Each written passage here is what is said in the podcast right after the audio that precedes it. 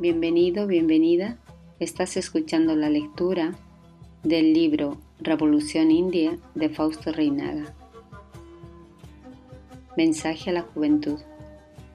La juventud, sobre todo la universitaria, cuya rebeldía se dirige en todos sus aspectos, sexuales, intelectuales y políticos, contra el sistema entero del Occidente, porque tiene asco de la sociedad de la abundancia, se siente en la necesidad vital de infringir las reglas de un juego hipócrita y cruel, y de no volver a prestarle su colaboración.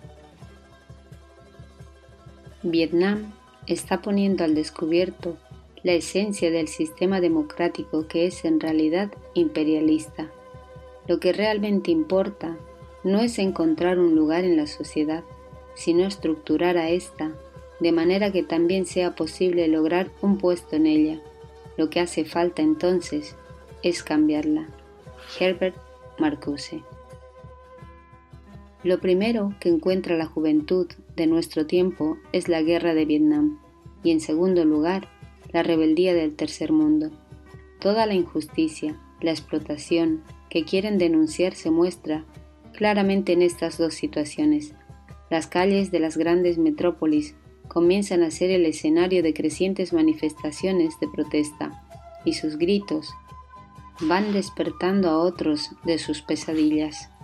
En las mismas calles comienza el movimiento del tercer mundo, que encontrará un campo fértil en el medio estudiantil. Estas opiniones se refieren al movimiento juvenil de los pueblos de Europa y Norteamérica, a las juventudes que se agitan en el seno de las naciones imperialistas, puesto que otra, muy otra, es la violencia juvenil desatada en las colonias y semicolonias oprimidas y explotadas por el imperialismo de las fieras rubias. Las juventudes del Asia, África y Latinoamérica, con la pesada carga de desdichas en la espalda y la conciencia sangrante de toda la tragedia de sus pueblos, se enfrentan al imperialismo. Su lucha es una lucha sin cuartel. Su rebeldía tiene un faro, la liberación nacional. Por su parte, la juventud india de Bolivia y de Indoamérica asoma esta lucha, y como la más aplastada y humillada, toma la posición más radical. Fulge inscrita en su frente y en sus puños este imperativo categórico, morir o vencer. La juventud india, vanguardia del Tahuantinsuyo del siglo XX, insurge, junto a su raza y a su pueblo, en conmoción universal, haciendo sangre de su sangre y conciencia de su conciencia la divisa de la revolución india, el poder o la muerte. El destino de las juventudes del Asia, África y Latinoamérica es el destino de sus pueblos, condenados a la explotación y a la droga anticonceptiva, condenados a la muerte por metralla y el hambre. La juventud debe escupir su asco y su desprecio a todo aquello que se importa de las naciones imperialistas o socialistas, porque todo lo que llega del occidente es veneno y explotación para Latinoamérica el opio de la religión blanca, el opio del comunismo y los avalorios industriales solo han servido para que América Latina, por ende Bolivia, iman en su actual tragedia, paraíso del capital financiero de los tecnócratas gringos, de los comunistas, de todos los pros. Y a la otra orilla, valle de lágrimas y crujir de dientes para los nativos mestizos e indios el Occidente, que ha asaltado el saber y la riqueza, la cultura y el trabajo de todos los pueblos de la tierra, que ha robado el pensamiento y el oro del Asia, África e Indoamérica, este Occidente hoy, como Caín ante Abel, se ha plantado con su bomba atómica frente a la humanidad. Juventud, juventud, ¿qué te ofrece el Occidente? Nihilismo en el pensamiento, abstracción jeroglífica en el arte, un dios rubio, asesino en religión, porque en los hechos Cristo no lleva a los hombres de las colonias o semicolonias al camino de Dios, sino al camino de la fiera rubia. Como ideal el occidente para la juventud no tiene otra cosa que la desintegración atómica y la desintegración espiritual. El comunismo. El comunismo es un negocio de las potencias que tienen la bomba atómica La ideología y la técnica del imperialismo y del comunismo han devenido en un asqueroso concubinato para dominar a los pueblos de la tierra. Provenças, ahí están, además del Vietnam, Checoslovaquia, Israel y el mundo árabe. El sacro templo de los valores universales se ha derrumbado. El paganismo con sus Sócrates, Platón y Aristóteles, como la Europa cristiana con su Santo Tomás de Aquino, Kant, Rousseau, Comte, Spencer, hasta su racista esotérico Unamuno. Vale decir, el pensamiento del Occidente se ha convertido en una atmósfera intoxicada por la radioactividad, sutil e impalpable polvo nuclear que fulminea o lentamente carboniza la vida del hombre, los animales y los vegetales. ¿Qué es lo que halla la juventud digno de defensa, de sacrificio en la civilización occidental? El Occidente no ofrece a la humanidad otra cosa que la guerra nuclear y el nihilismo que roe las entrañas del hombre desesperado de nuestro tiempo. ¿Y en Bolivia qué hay? ¿Qué halla la juventud? Un manojito del cholaje mestizo montado sobre cuatro millones de indios esclavos. Cholaje en función de lacayo, sirviendo de rodillas a Europa y a Norteamérica y vendiendo a precio vil la patria. La universidad, ¿Es un ideal la universidad? La universidad es una fábrica de profesionales que desembocan en los organismos de sustentación del sistema social opresor y represivo, creado por el Occidente. La universidad es la fábrica de donde salen los doctores y los generales, los presidentes, los ministros de Estado, los embajadores, los técnicos del desarrollo industrial y militar. En una palabra, toda la planta burocrática con que cuenta el Estado ruin. De la escuela a la universidad, la juventud está sometida a un sistema de hierro. Tiene la nuca ahuecada por el yugo de la dictadura, la dictadura pedagógica, organizada, impuesta y ejecutada desde las metrópolis de Europa y Estados Unidos. Actúa Norteamérica sobre Bolivia con factores poderosos de disgregación y procede bajo la concepción de que falta una élite gobernante y que eso genera inestabilidad política, económica y social, y con este fin nos da la Iglesia Católica de los Estados Unidos y a la que se mueve en torno a la Universidad de Lubaina y de Bélgica, que se ajustan a las nuevas corrientes de la Iglesia con referencia a los problemas sociales y económicos, y que centran su acción en un supuesto desarrollo de las comunidades a través de soluciones mínimas de necesidades inmediatas, tales como la provisión de agua potable, mejoramiento del alcantarillado, la construcción de un puentecillo. La universidad privada es parte igualmente de esa teoría de creación de élites llevada al terreno de la práctica real. La universidad del Estado autónoma o la privada católica es la máquina de domesticación para que la juventud mansamente acepte el yugo de su explotación. Los padres desesperan porque sus hijos tengan cuanto antes un título profesional. ¿Para qué? Para que ganen plata, para que papá tenga una explotación más. El Estado desespera por un mayor número de técnicos. ¿Para qué? Para afianzar el régimen de opresión y masacre. La juventud es el proletariado más infeliz de nuestro tiempo porque a diferencia de la clase obrera, tiene plena conciencia de su situación y destino. Mientras la juventud no escupa su asco al occidente, reduzca a escombros la República Cipaya y tome el gobierno de su casa de estudios, no sentirá el beso de la libertad. Seguirá, qué trágica paradoja, luchando en defensa de sus cadenas de esclavo. ¿Pruebas? Helas aquí, y perentorias, Hace medio siglo y doce meses, en 1918, la juventud de Córdoba lanzó la clarinada de la rebelión juvenil. Se nos acusa, decía, de insurrectos en nombre de un orden que nada tiene que hacer con nosotros. En nombre del orden se nos quiere seguir burlando y embruteciendo. Proclamamos bien alto el derecho sagrado a la insurrección.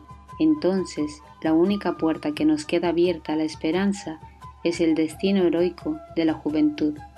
El sacrificio es nuestro mejor estímulo, la redención de las juventudes americanas, nuestra mejor recompensa, pues sabemos que nuestras verdades lo son de todo un continente. La juventud universitaria de Córdoba saluda a los compañeros de la América toda y les insta a seguir en la obra de libertad que inicia. Maestros y discípulos de la Juventud Revolucionaria de la América de 1918 han sido doblados por el cuello y han terminado sirviendo de hinojos a las viejas oligarquías amancebadas con el imperialismo ora británico, ora yanqui.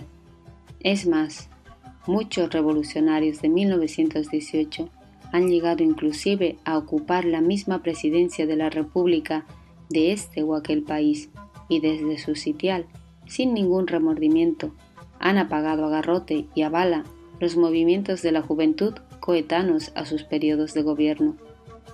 Aquí los clásicos ejemplos, el Partido Revolucionario Institucional, PRI, de México, la Alianza Popular Revolucionaria Americana, APRA, del Perú, el Movimiento Nacionalista Revolucionario, MNR, de Bolivia, partidos formados por las Juventudes Revolucionarias de 1918, tuvieron gran arraigo popular, pero llegados al poder todos y cada uno de ellos traicionaron sus principios, traicionaron su trayectoria y sirvieron precisamente a las fuerzas opresoras antinacionales. La famosa autonomía universitaria, la más grande conquista de aquella juventud de 1918, convertida en una vil prostituta, fue destinada a la corrupción y domesticación de catedráticos y alumnos autonomistas, en suma, la autonomía universitaria fue encajada como una pieza más en el sistema colonial de Indoamérica. Héctor Ormachea Salles, gran maestre de la logia masónica, indiscutido jefe de las fuerzas económicas y políticas más reaccionarias y tenebrosas del país, Ormachea Salles transformado en rector de la UMSA, se adueña de la autonomía universitaria moviliza a lo estudiantado de Bolivia, en particular al de La Paz, planifica la conspiración y dirige el golpe rosco-gamonal pirista del 21 de julio de 1946, vivando la autonomía universitaria, baila alrededor del cadáver de Villarruel, colgado de un farol. El Partido de la Izquierda Revolucionaria, PIR, formado por el grito de la Revolución Universitaria de Córdoba, en su etapa inicial era el Partido Comunista de Bolivia, lo que no le impidió abrazarse amorosamente con la rosca minera y los gamonales latifundistas y colgar a Villarroel. Es más, desde el poder, este partido marxista consuma una horrorosa masacre de trabajadores mineros en Potosí, en el 27 de enero de 1947. Abelardo Villalpando, prefecto, y Gualberto Pedrazas, jefe de policía, piristas, balearon personalmente a los obreros de las minas y dejaron en las calles y las plazas de Potosí montones de cadáveres. Hoy Villalpando y Pedrazas son miembros prominentes del Partido Comunista Moscovita de Bolivia. Es más, como rector y catedrático se han adueñado vitaliciamente de la Universidad de Potosí, tal que año tras año egresan de esta autónoma universidad comunista profesionales al gusto y al paladar del sistema de explotación colonialista que impera el país. Con la juventud del MNR ocurre otro tanto. Cuando estalló la Guerra Civil de 1949, la juventud de la Universidad de La Paz, debidamente uniformada y militarizada, bajo el comando de Mario Guzmán Galarza, se movilizó en defensa del régimen de Urriolagoitía. La juventud del MNR, dando la espalda a su partido, se puso al servicio del gobierno de la Rosca y de los latifundistas, y cuando este MNR llegó al poder, Mario Guzmán Galarza, Alfredo Franco Guachalla y demás universitarios llegaron a ser tranquilamente ministros de Estado. Al sobrevenir la Revolución Restauradora de 1964, la Juventud de Izquierda Nacionalista y la Comunista del brazo del general Barrientos abatió al régimen movimentista, en el cual, bajo la mirada complaciente de Paz Estensoro, usufructuó de las granjerías del poder. La juventud restauradora, ebria de victoria, se apoderó de la imprenta de la Nación, órgano oficial del MNR, donde editó ese baldón de servilismo denominado Tribuna Universitaria. Estos hechos amargos demuestran una sola cosa, que la juventud siempre ha sido domesticada por las fuerzas más reaccionarias del país y ha servido como instrumento de represión y opresión contra el pueblo de Bolivia. El PRI de México ha degollado la brava revolución de Villa y Zapata y se ha entregado a las fieras rubias de Norteamérica en cuerpo y alma. El APRA del Perú, negando su radical antiimperialismo de su primera etapa de lucha, en contubernio con los generales más retrógrados, se ha pasado a la trinchera de la reacción más brutal y ha terminado masacrando estudiantes, obreros e indios en nombre del orden establecido. El MNR de Bolivia, cuyo derrotero abarca desde el nazifascismo hasta los umbrales del comunismo en sus doce años y medio de poder omnívodo, ha terminado consumando la traición más criminal a la patria. El MNR, que recibió a manos limpias 30 años de lucha ideológica, con hitos de horrorosas masacres de obreros, indios y estudiantes, más el oceánico caudal de la más gloriosa revolución social de América, la revolución del 9 de abril de 1952, ¿qué ha hecho el MNR de este grandioso fasto histórico? Un crimen sin perdón. Dando rienda suelta al apetito de cerdo, ha matado el ideal. El MNR furioso antiimperialista antes del 9 de abril, en 1952 terminó lamiendo los pies del gringo norteamericano. En este ayu, troglodita, Bolivia, los hombres preclaros como Olañeta, Serrano, Bustillo, Baptista, Moreno, Tamayo, Árguedas, Mendoza, Medinaceli, Prudencio, etc., que apenas son polvo excremental de Europa, papagayos amaestrados, eco de ecos, adormecen y envenenan la conciencia nacional. Trabaja este cipallismo alto peruano en contra de su país, con la dedicación de un lacayo envilecido hasta los huesos. Por tanto, ningún grotesco papagayo mestizo como Tamayo, ni ningún blancólatra, eunuco bufón como Moreno, son dignos de ser monitores y modelos de la juventud. Para nuestro propósito se impone una visión de la caverna doctoral y ecuestre de este ayllu. Antonio José de Sucre, el vengador de los incas, sublime, no sólo que no redime un indio, sino que con su decreto de 9 de febrero de 1825 amputa el collasuyo para que no se restaure el Gran Perú, que hubiera sido el émulo de la Gran Colombia, su patria. Bolívar, con su barragana, engendra la república con esclavos, y nace esta, dijo, predilecta hija Bolivia, de la gesta genial de vino y lascivia. Bolívar, vencido por el halago desmesurado, al clamor ventral de una patria libre de los Olañeta, dijo, sea, y se hizo, la República del Cholaje, blanco mestizo, con esclavos indios. Santa Cruz rechaza el petitorio de Tacna y Arica que querían integrarse a Bolivia. En Paucarpata se abraza con Blanco Encalada, jefe de la expedición chilena, y le embarca con toda su fuerza de regreso a Chile. Por decreto de 15 de octubre de 1829, restaura la mita y el tributo de la colonia para el indio. Vallivian, ahijado de Santa Cruz, clava el puñal de la traición a la Confederación Perú-Boliviana.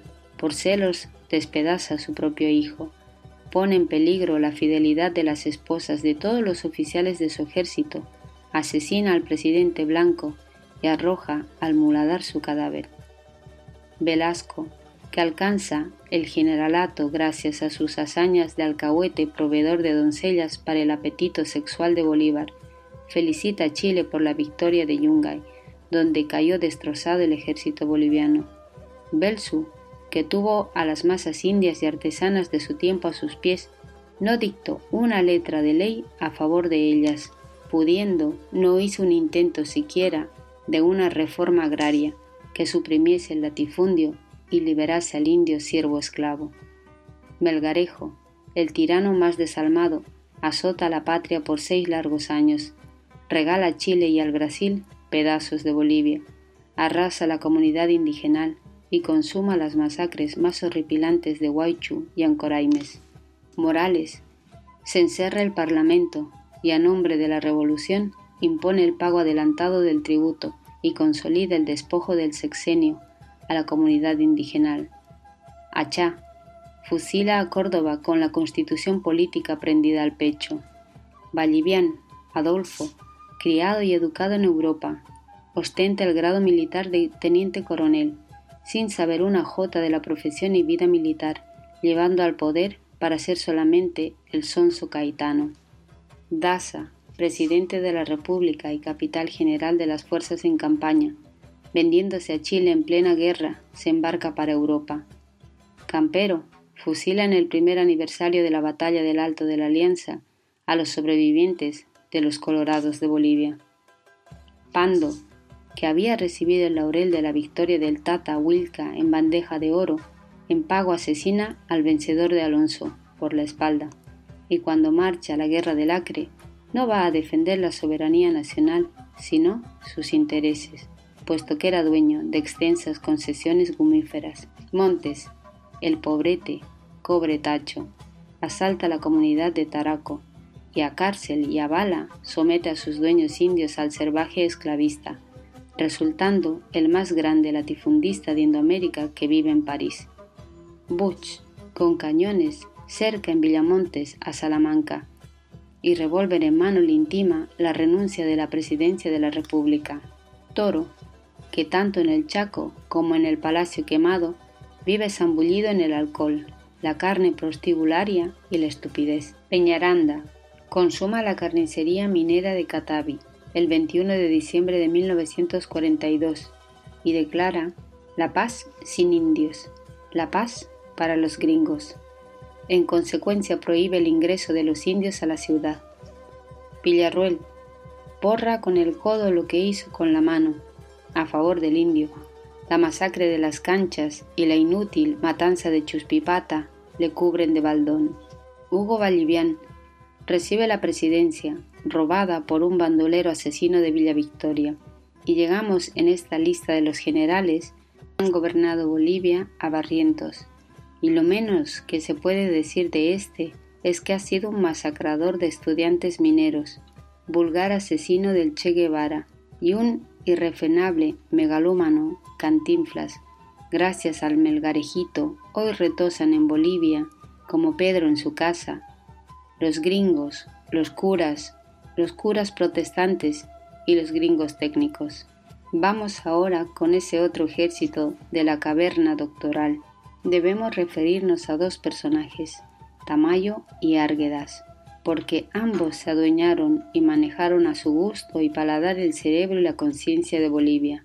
Tamayo, ese olimpito payaso, que payaseando con la helade vivió toda su vida, para morir en su cama, exprimiendo con bravura y heroísmo su pluma de terrible panfletario en defensa de los latifundios y de sus siervos esclavos indios. ¿Qué queda de Tamayo? Nada. Árguidas, esa rústica mediocridad, que quiso ser noble, historiador, sociólogo, pero que apenas llegó a escribir trivialidades en la perrera, como un lacayo ante sus intelectuales de la clase europea. Su obra no tiene un ápice de verdad perdurable, y toda ella, como diputado, fue mudez y estupidez. Como ministro hizo rogativas pidiendo agua al cielo. Como jefe del Partido Liberal recibió una pateadura del Camba Bush. Entrando en materia, comencemos la lista doctoral con Linares. Linares, latifundista de Ticala, ponguero esclavizador del indio. Este primer presidente civil es el primer canalla del cholaje vendepatria, puesto que concedió autorización en 20 de de 1858 al chileno José Santos Sosa para trabajar en los depósitos o cobaderas de guano descubiertas o que se descubrieren en adelante en las costas de Bolivia. Frías, patrón terrateniente de Tarapaya y patrón minero dueño de las bocaminas del Cerro de Potosí, en las veces que estuvo de presidente de la República, enarbolando la constitución política del Estado, no hizo otra cosa que mantener inalterable el sistema de la mita en la mina y el pongueaje esclavista en el agro. Su legalismo no es más que una pose hipócrita. Pacheco, fatuo y silvestre, llegó, según su declaración, a la presidencia de Bolivia por la fruición de lucir el uniforme de capitán general y desfilar jinete en su caballo blanco, frente a las tropas alineadas. De la extrema pobreza dio un salto a la cúspide del millonario caudalado, gracias al sudor y a la sangre de los indios siervos y de los indios mitayos. Pacheco inauguró aquella compraventa de conciencias implantando el cohecho, descocado del billete contra el billete y del cheque contra el cheque. Arce, el yocaya Carachaqui, Caracayu, que pastaba cabras en los cerros de Charaja, se convierte en dueño de Huanchaca, el más poderoso minero de La Plata. Miles de indios sacrifican sus vidas para labrar la fortuna de Arce, que derrocha manos llenas en París.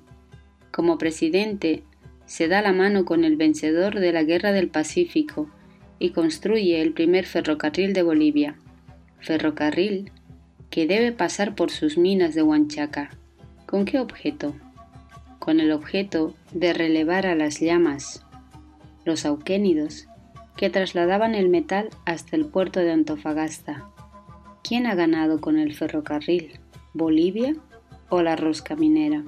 La rosca, naturalmente, porque antes la plata y ahora el estaño han sido trasladados por este ferrocarril y embarcados luego para las metrópolis. En Bolivia, ha quedado solo socavones vacíos en las minas y en los pulmones de los indios mineros.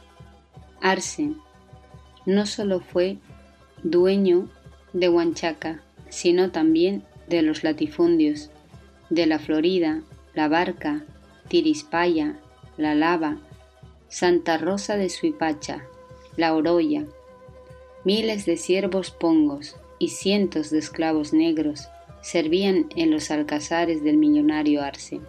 Arce, que fijó su residencia en París, donde se dio el lujo y al derroche, no dejó nada para Bolivia, como no sea la maldición de la raza india. Baptista, el orador, es el más grande rufián de los presidentes de Bolivia. Baptista es el verdadero creador de la época de la plata. Gobernó a los que gobernaron desde Campero a Alonso como el principal responsable del tratado con Chile. Antes de que Daza lo acusara, acribilla al Chocholín a balazos en Uyuni. Baptista fue quien entronizó a la sotana en el poder. Gracias al orador, el catolicismo es en Bolivia un partido político militante invencido. Baptista fue el cerebro donde se incuba aquella célebre ley de la erradicatoria de la capitalía de la República, que desencadena la Guerra Civil de 1898. El odio que Baptista profesa al indio Aymara es sencillamente troglodítico. Su scampi es el testimonio de su espíritu mestizo, de cholo traidor a su raza madre, a su sangre, porque el orador no hay que perder de vista, por su condición de indio, hijo de Mitani, ni apellido tenía. Como sirviente que era, tomó el apellido de su patrón. Este cuarteto que se cantaba es la pintura y radiografía del gran tribuno. Baptistas Yocayán, Eche Chaguador, Carca, Siki, Huya, Sumaj Orador. El Yocaya de Baptista ordeñador de leche, fiero cara y culo, es buen orador. De Baptista queda la demagogia criminal que el cholaje ha cultivado para hundir a Bolivia en el escarnio, la miseria y el baldón. Alonso es la hechura más acabada del fiero Baptista, y como su pupilo, desencadenó la guerra de razas, la culta y la opulenta Charcas. Gracias a Alonso, quedó en la ignorancia y la mendicidad.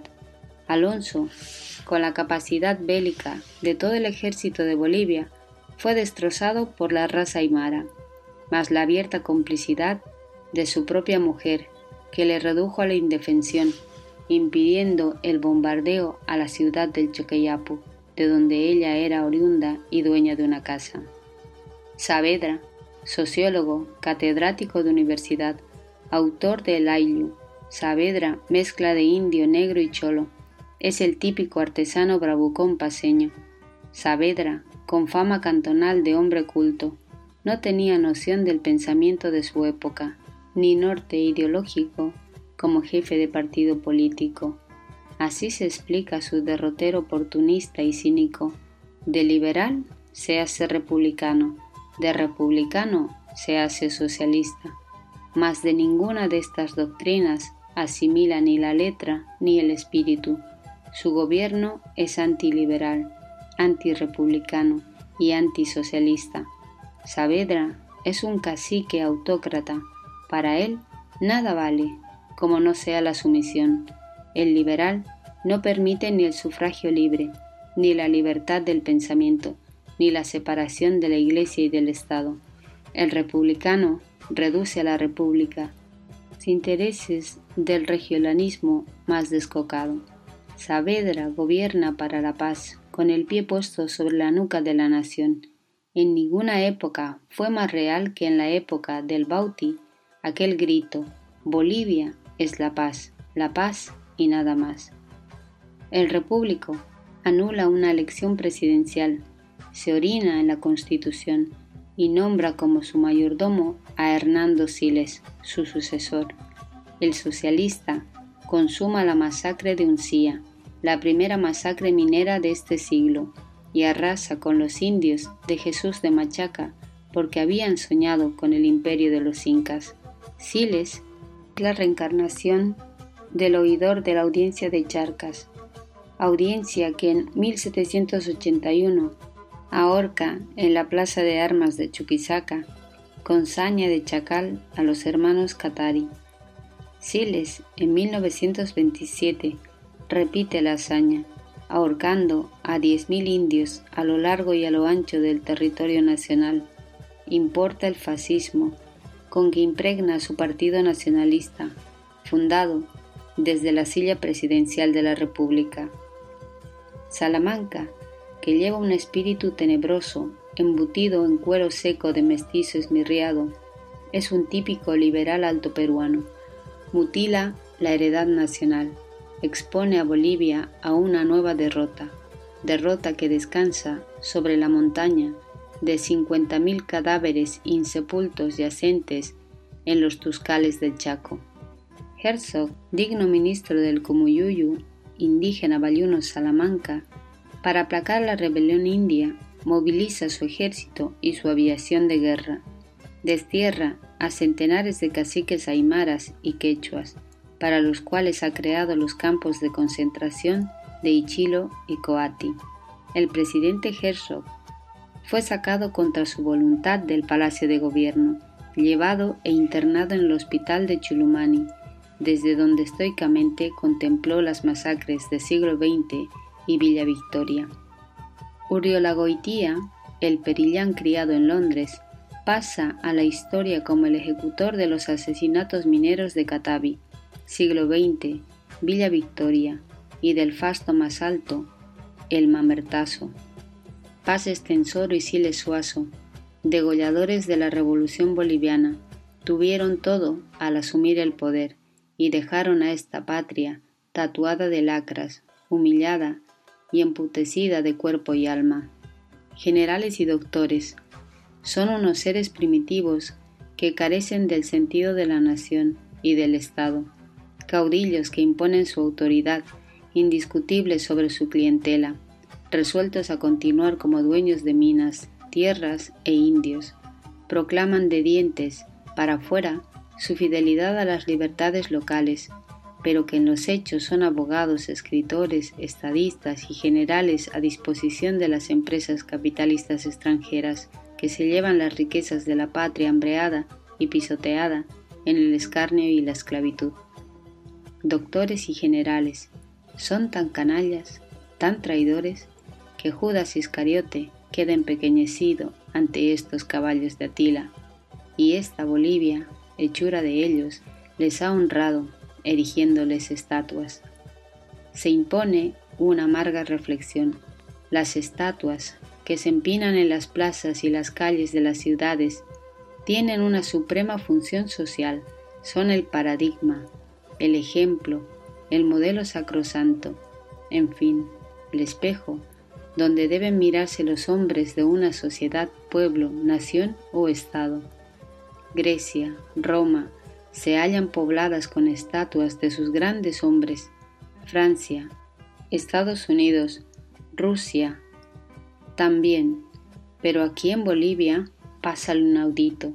Veamos a su capital de la República, La Paz, donde hay estatuas que son unos mamarrachos, como aquella de Cristóforo Colombo, otras que son suplantaciones como las que se yergue en la avenida Perú, que es la estampa de un gringo, aunque en la placa se lea el nombre de un boliviano, muerto en París.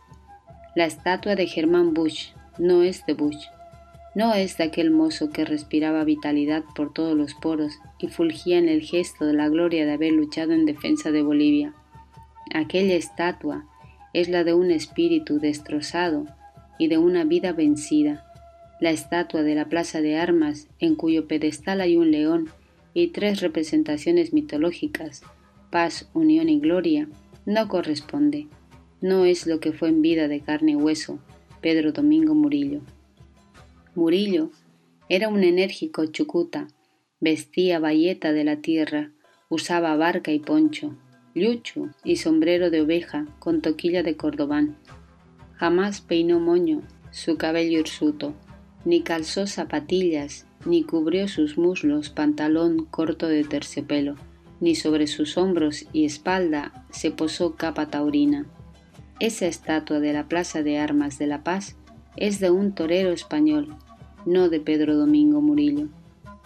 Los 32 bustos y una estatua que babélicamente se empinan en el patio de honor del Colegio Militar de Irpavi, la más alta institución de la Escuela del Civismo, dicen a las claras con irresistible elocuencia del espíritu confuso, sin brújula ni norte que tutela y rige la formación de las Fuerzas Armadas de la República comenzando de la ceja del Alto y terminando en la Florida y Calacoto. Esta es la procesión estatuaria de la capital de Bolivia. Corazón de Jesús. 1. 2. Kennedy. 3. Alonso de Mendoza. 4. Bolívar. 5. Bolívar en la Avenida Saavedra. 6. Bolívar en el Palacio de Gobierno. 7. Colón. 8. Sucre en la Plaza del Estudiante. 9. Sucre, en la Plaza Sucre. 10. Isabel la Católica. 11. Cervantes. 12. Baden-Powell. 13. San Martín. 14. Artigas. 15. Humboldt. 16. Melvin Jones. Las plazas de la ciudad de La Paz, en rígida lógica colonizadora, llevan los nombres de las estatuas. Así tenemos a la Plaza Sucre, Isabel la Católica, San Martín, Humboldt, Cervantes o España, Bolívar o Venezuela, Powell, Jones. Además existen las plazas Colón, Líbano, Israel, etc. Una sola plaza lleva el nombre de un mestizo, la Plaza Murillo, pero esta misma tiene otro denominativo histórico, Plaza de Armas. En conclusión, ni una plaza tendría nombre nacional. Volviendo a las estatuas, a las 16 citadas hay que añadir las ocho de la Plaza Murillo, ocho del Palacio Legislativo, estatuas marmóreas de tairas griegas, tres estatuas míticas que rodean el pedestal de Murillo y una de la Plaza Antofagasta. Son 36 estatuas de gringos, 36 monumentos de gente extranjera, contra tres estatuas nativas, Murillo, Avaroa y Bush. Tenemos 36 estatuas de gente extranjera contra tres estatuas de gente mestiza nacional. No existe una estatua de los grandes héroes indios como Tomás Catari, Tupac Catari, Bartolina Sisa, Manuel Cáceres, Juan Hualparrimachi, Sara Tevilca y algo peor, no hay estatua de los verdaderos forjadores de la nacionalidad boliviana, vale decir, de los grandes mestizos guerrilleros de la independencia, como Juan Azurduy de Padilla, Manuel Asensio Padilla, Lanza, Muñecas, Warnes, Méndez. De los 102 guerrilleros que ofrendaron su vida para forjar Bolivia, no hay estatua. Los bolivianos no solo erigen estatuas a los gringos, sino que escriben libros y editan revistas al gusto y sabor de los gringos. La inteligencia mestiza sagradamente cumple su función de peonaje, cipallizado hasta la médula. Escribe libros sobre los ídolos de Bacon, Rilke, sociología marxista y edita revistas Nova, Espartaco, Praxis, Signo, Sísifo. ¿Puede haber mejor prueba de la colonización del país? Generales y doctores llevan dentro del cerebro, como un tumor maligno, a Europa. Doctores y generales remedan grotescamente a Europa. Simios domesticados, de espaldas a su patria, sirven de rodillas a Europa. Y es más, en esta servidumbre, felices de su yugo de lacayos viles, felices de su paradisiaco cipallismo criminal, generales y doctores, con placer de dioses, se devoran entre sí unos a otros, como alacranes. Luego está justificado el asco de la juventud para estos, héroes de barro y baldón. Los gobiernos de Bolivia de 1825 a 1970 se hallan al servicio del occidente racista. Un manojito de blancos remedan grotescamente a Europa, cacique y clan, héroe y grupo, leen, escriben, piensan, gobiernan contra su país, se olvidan de Bolivia y defienden la cultura occidental sin compartir los atributos temporales de eso que se llama civilización de Occidente.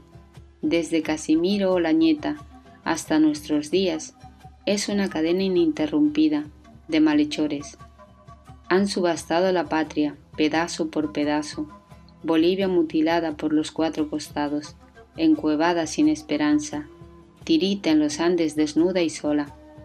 Bolivia es un pueblo sin futuro, una república de opereta, una nación abstracta, un estado sin poder. Juventud, tú no tienes por qué cargar con las consecuencias de la obra de este clan emputecido es una injusticia que quieran hacerte responsable de culpas ajenas. Tu rebeldía es santa y justicia tu castigo para esta sociedad de asaltantes y asesinos. Bolivia, con su hambre a cuestas y su conciencia colonizada, es un pueblo aniquilado. Ahí tenemos la Bolivia del cholaje blanco mestizo, una Bolivia putrefacta. Queda la Bolivia india, queda la Bolivia del indio. Los cholistas, andinistas e indigenistas, valiéndose del modernismo y del hispanismo, exportaron caricaturescas tapetas postales de indios que fornican con llamas blancas, de emperadores incaicos con peplum de alas de Prusia en los hombros y otros exotismos que contribuyeron a una mentira literaria en cadena. Los escritores peruanos descubrieron al indio cuatro siglos después que los conquistadores españoles, y su comportamiento con él no fue menos criminal que el de Pizarro. Lo que Vargas Llosa dice es una realidad de piedra de toque en la vida del indio de nuestro tiempo. Así como después de Colón, la Europa del siglo XVI se lanzó sobre América a disputarse del indio así como España, Francia, Inglaterra, Portugal, Holanda y Rusia. Llegaron en carrera de maratón al Nuevo Mundo y se apoderaron de todo cuanto olía su apetito de perros hambrientos. En igual forma en nuestros días, gringos y mestizos, en desesperada carrera, se lanzan sobre el indio para apoderarse física espiritualmente.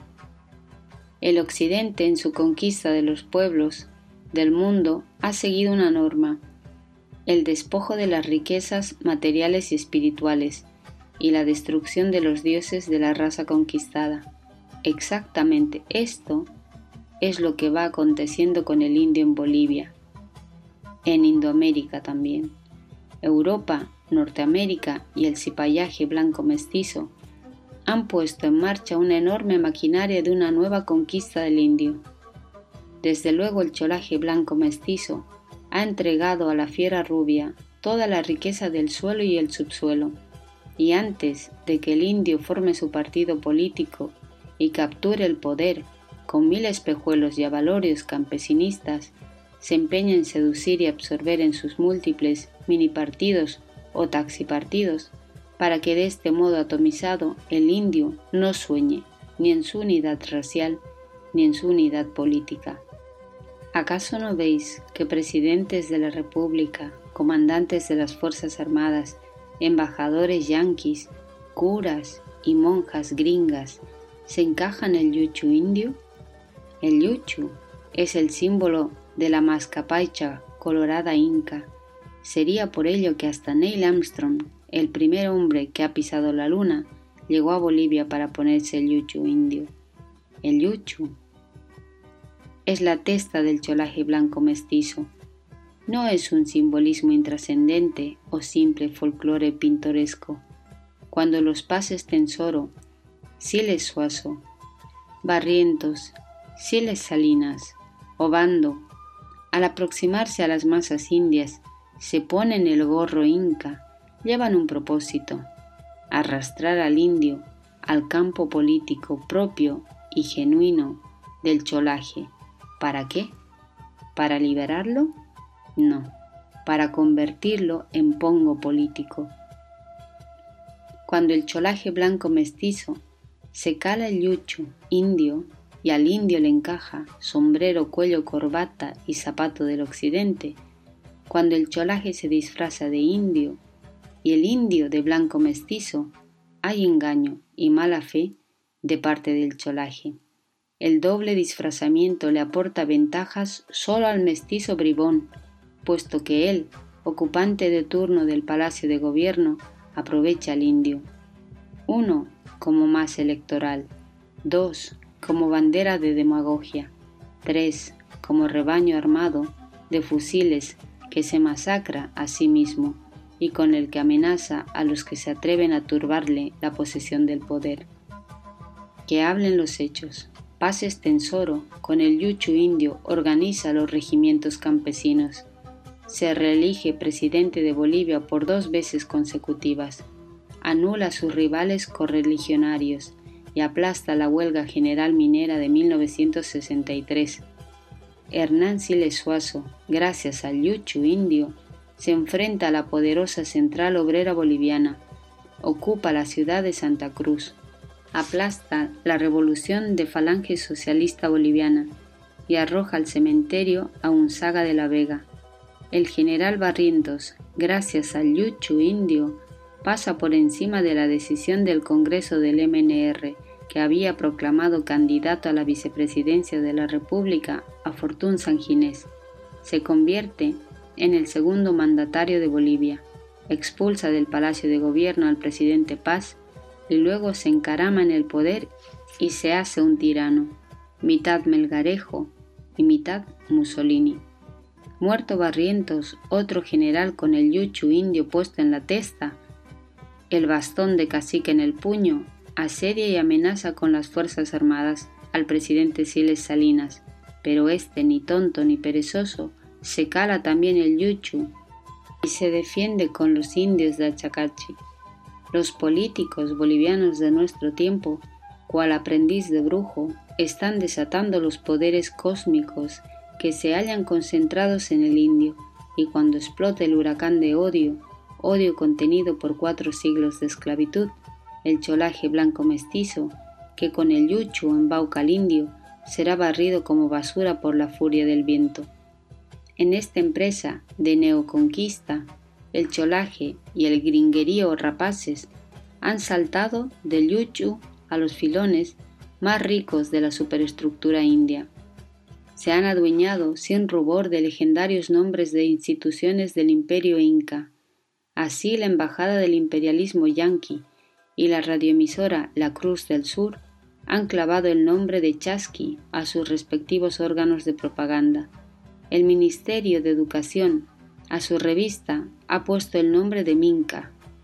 El Partido Comunista Boliviano a su periódico ha denominado Kipu y el nazismo comunismo burócrata, mestizo trepador, asimismo le ha prendido a su revista el apelativo de Wipala. Si el Yuchu es el símbolo del poder, el Chasqui, Minca, Kipu y Wipala son los legendarios nombres de la estructura y la hermenéutica de la sociedad india. La política en este paisito no solo es economía concentrada, sino es una pacheta de asaltantes.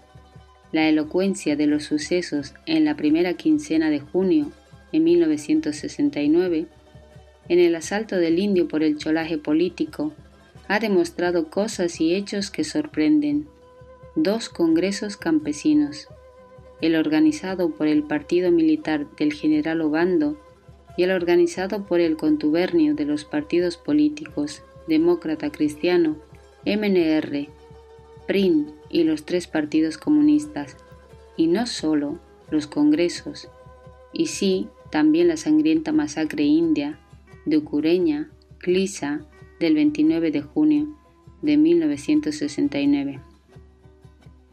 Norteamérica y Europa y el cholaje occidentalizado, temerosos de que el indio vuelva a los ojos violentamente a los dioses de su raza, han largado verdaderas mangas de langostas cristianas, miles y miles de curas gringos, monjas gringas, pastores gringos, como la araña la mosca, tratan de atrapar al alma rebelde y sabista del indio.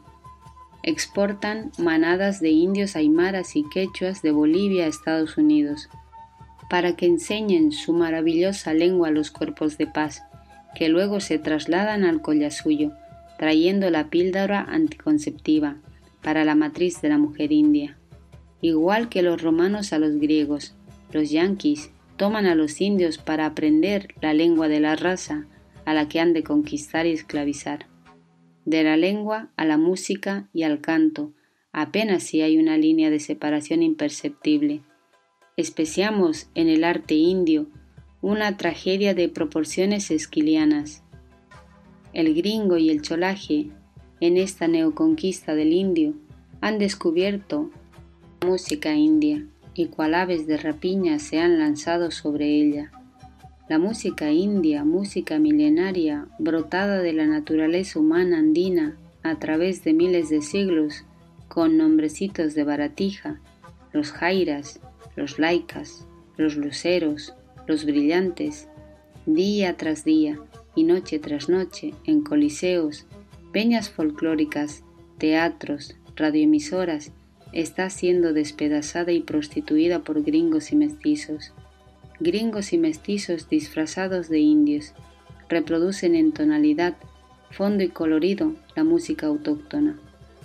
La convierten en música de lumpen, dignada solo de los famosos dirigentes campesinos barrientistas o badistas, nacionalistas o comunistas, y no se crea que este asalto es por el amor al arte indio, no.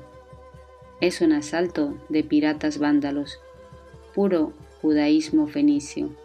Los gringos y los conjuntos del cholismo han encontrado un tapado, vale decir, una mina de oro.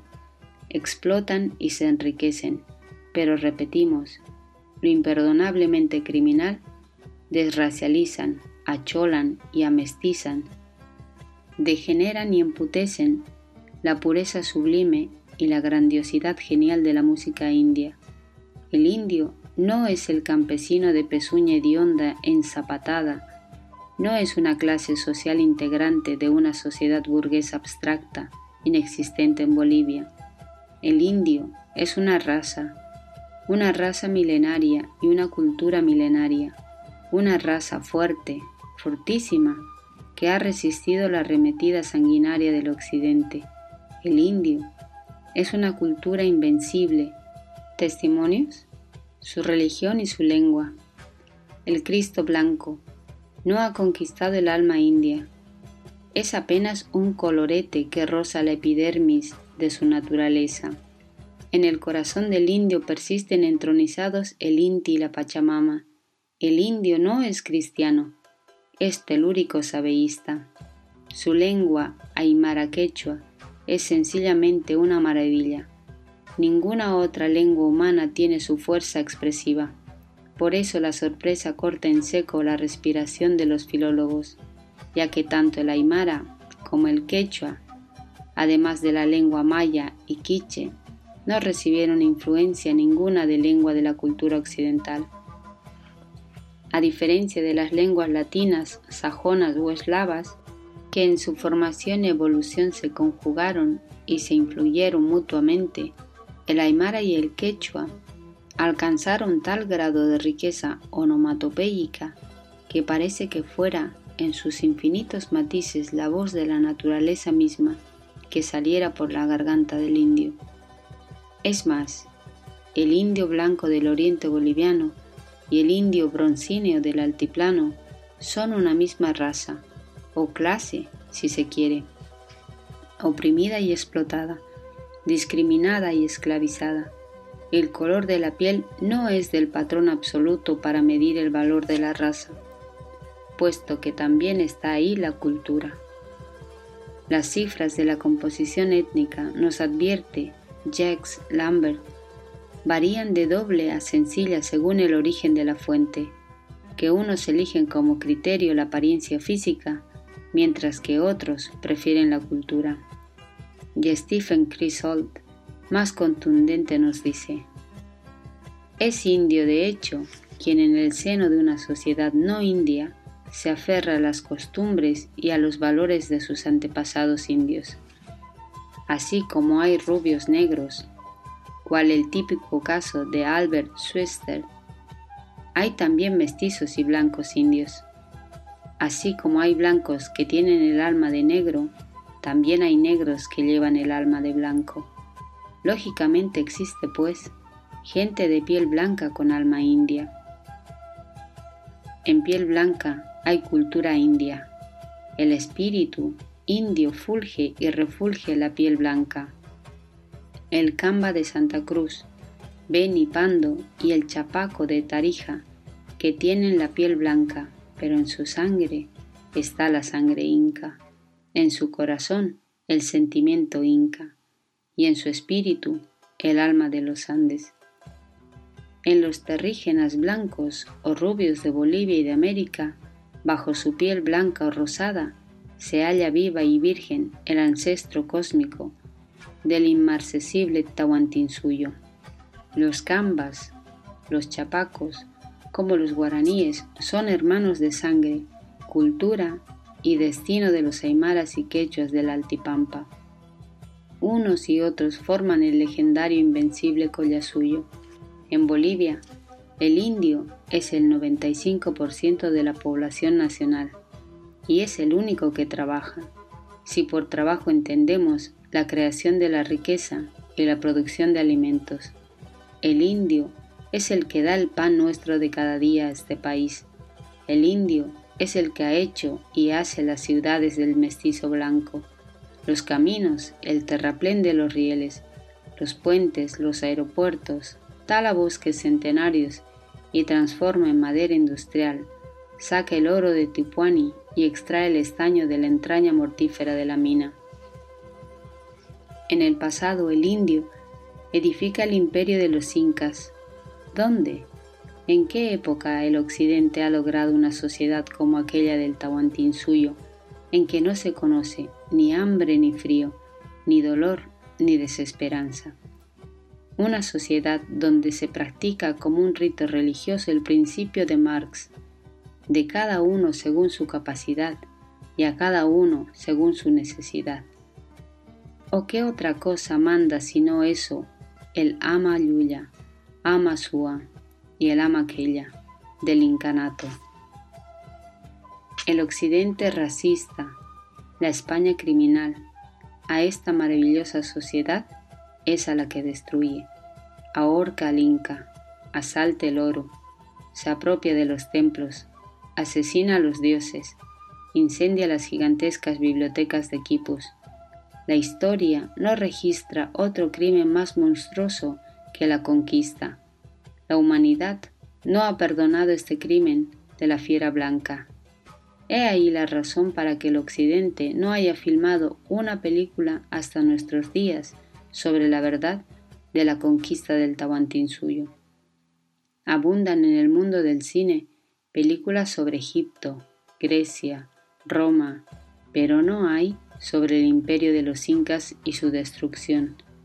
El indio precolombino construye Tiwanaku, Chanchan, Sacsayhuamán, Cusco, Machu Picchu. En la colonia edifica la Casa de la Moneda y el puente de Yocaya. Con la plata del Cerro de Potosí transforma la economía mundial. La revolución de Tupac Amaru y Tupac Katari termina expulsando de América a la corona de España. El indio, con su fuerza de trabajo y su sudor, arranca la plata que gasta la guerra de la independencia y con su heroico brazo, su sangre y su vida sostiene los 16 años que dura aquella lucha libertaria. El indio es quien determina la reunión del Congreso Deliberante de 1825. El indio es el verdadero creador de la República, razón porque el Congreso de Tucumán en 1816 se propone restaurar el imperio de los incas con su capital Cusco.